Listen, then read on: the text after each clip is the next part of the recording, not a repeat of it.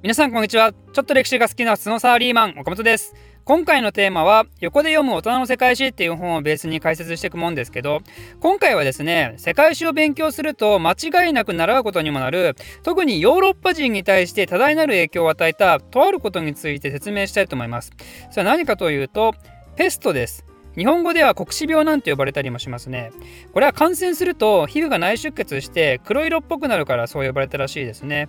ペストは今の時代においては治療法が確立されてるんでそんなに恐ろしい病気ではなくなりましたけど治療法ができる前はですねなんとこの致死率っていうのは非常に高くてだいたい6割から9割ぐらいらしいんですね。まあ、半分以上大多数が亡くなってしまうと。ちなみに現代でも非常に恐ろしい病原菌であるエボラ出血熱でも致死率は最大7割割ぐらいなんでそれよりも恐ろしい病気だったんですね。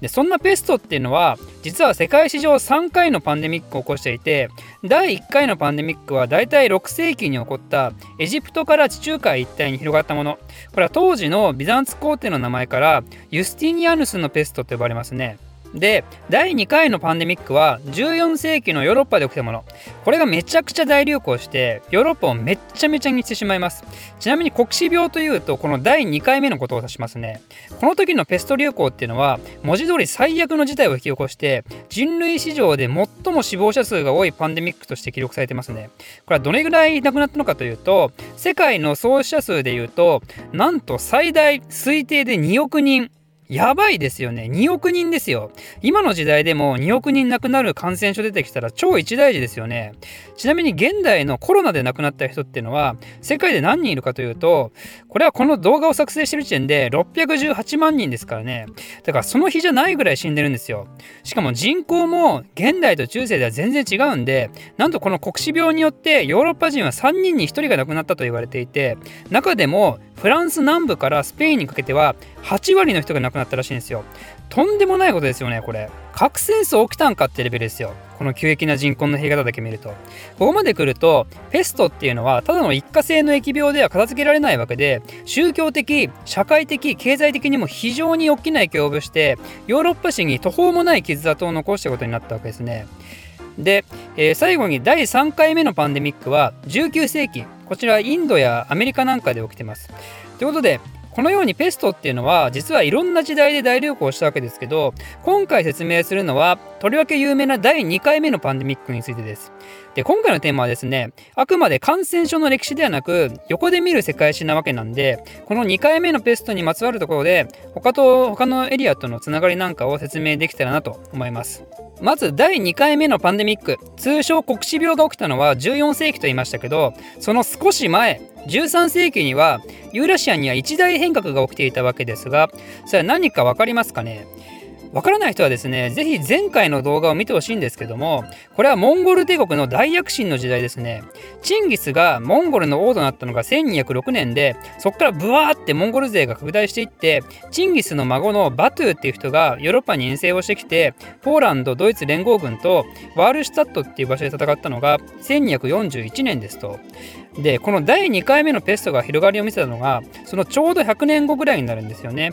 つまりもう皆さんすでに想像してるかもしれないですけど、このモンゴル帝国の急激な拡大がですね、どうもきな臭い感じがすると。モンゴル帝国がユーラシア全土に広がっていったっていうのは、それまでバラバラだったユーラシアの政治文化圏を一気に横に貫いたっていうのがあったわけですけど、それだけでなく、なんとアジア発祥のセンペスト菌まで横に貫いてしまったのではないかっていうね、そういう説があるわけですよ。近年の研究によるとですねこのペスト菌はシルクロードの要衝でもある天山山脈の西部現在のキルギス周辺に定着していたらしいっていう話があります。ここら辺に生息してた月種類のマーモットを宿主としてペスト菌が潜んでいてそれが人間に移ったのがどうも始まりのようです、まあ、ここら辺は文献によってちょっと言ってること違うんですけどキルギスではなく中国南部っていう説もありますね。ただいずれにしてもヨーロッパ起源のものではないのであると。でキルギス湾を参考にするとここら辺っていうのはヨーロッパで異端とされてたネストリウス派のキリスト教徒、まあ、日本語だと慶教と呼ばれる宗派ですね。この人たちが住んでたんですよ。なんでこの人たちは第2回流行のペストの最初の被害者だった可能性があります。これがモンゴル人たちが13世紀に広がりを見せ出すとブワーって一気に感染者が増えて中東方面行きエジプト方面行き、まあ、ここら辺でも多数の死者を生み出しつつそしてシチリアイタリアフランスイギリスという順で広がりを見せたわけですね。で、ヨーロッパにおける被害っていうのはさっきも説明した通りで、もはや死が常に隣り合わせで、生き残った人の方が珍しいぐらいっていうね、死生観にも大きな変革をもたらすような大流行を見せるわけですね。と、ここまで説明すると、じゃあ、藩と拡大して、その金を広げたモンゴルが悪いのではないかと、結果的にね、そう思うかもしれないですけど、実はここまでペストが流行したのは、それだけが要因ではなかったんですね。モンゴルが金を持ってくるって動きに対して、ヨーロッパもですね、モンゴルとは別に流行に拍車をかけるような環境が整ってしまっていたんですね。ここで関係してくるのが、また地球環境の変化というところなんですよね。今までの動画で寒冷化によって世界横断的に農作物が不作になって社会不安が増大してそして国が滅びるきっかけとなるような反乱が起こったなんて話はしたと思うんですけど今度はですねそれと逆の話で10世紀ぐらいにちょっとした温暖化のムーブが起きたんですよ。こうなると寒冷化の時と逆で農作物がしっかり取れるようになってそうなるとどうなるかというと今度は人口が増加しだすんですね。人間1人当たりの摂取カロリー量が増えて使えるエネルギーが増えてそうなるとどんどん森を開墾していって新たな農地を生み出していってその新たな農地をしっかりとマネージしていくためにも人手がどんどん必要になって人口増えてで増えた人口でさらに農地を耕して農作物確保してそれでまた1人当たりの摂取カロリーが増えてみたいな、まあ、なんだかあの景気の好循環みたいな。たいな現象が起きるわけですよね。好景気がさらなる好景気を生み出すみたいな。ちなみにこういうのがどんどん発展していくと国っていうのは進化していってそしてなんと最終的に帝国化するっていう話もあるわけですが、まあ、そういった話はですね以前10病原菌鉄っていうテーマで取り上げたことがあるんで壮大な人類史を感じたい方はですね是非こちらのシリーズをご覧ください。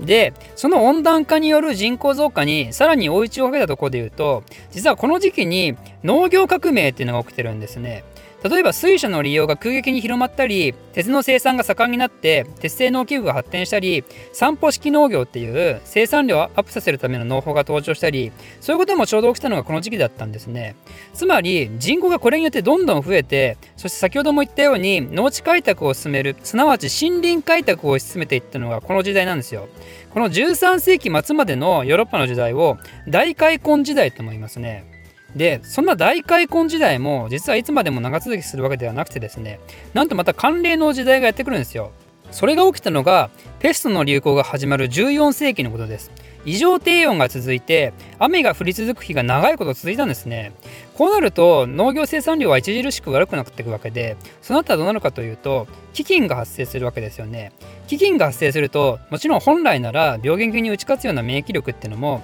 どんどん低下していくわけなんでつまり人間個体がだいぶ弱ってくるんですよ。そんな状態でモンゴル人たちがブワーってやってきます。でモンゴル人たちからしたらあれヨーロッパって森林がいっぱいあって移動しづらいって聞いてたけどなんかめっちゃ森開墾されてんなってことでヨーロッパまでの移動がとてもたやすかったわけですよ。しかも森を開墾してしまったことでペスト菌の媒体であるネズミを取って食うような動物ワシであるとかキツネであるとかそういうのもどっか行ってしまうと。そうなるとネズミワンサが増えるわけですよ。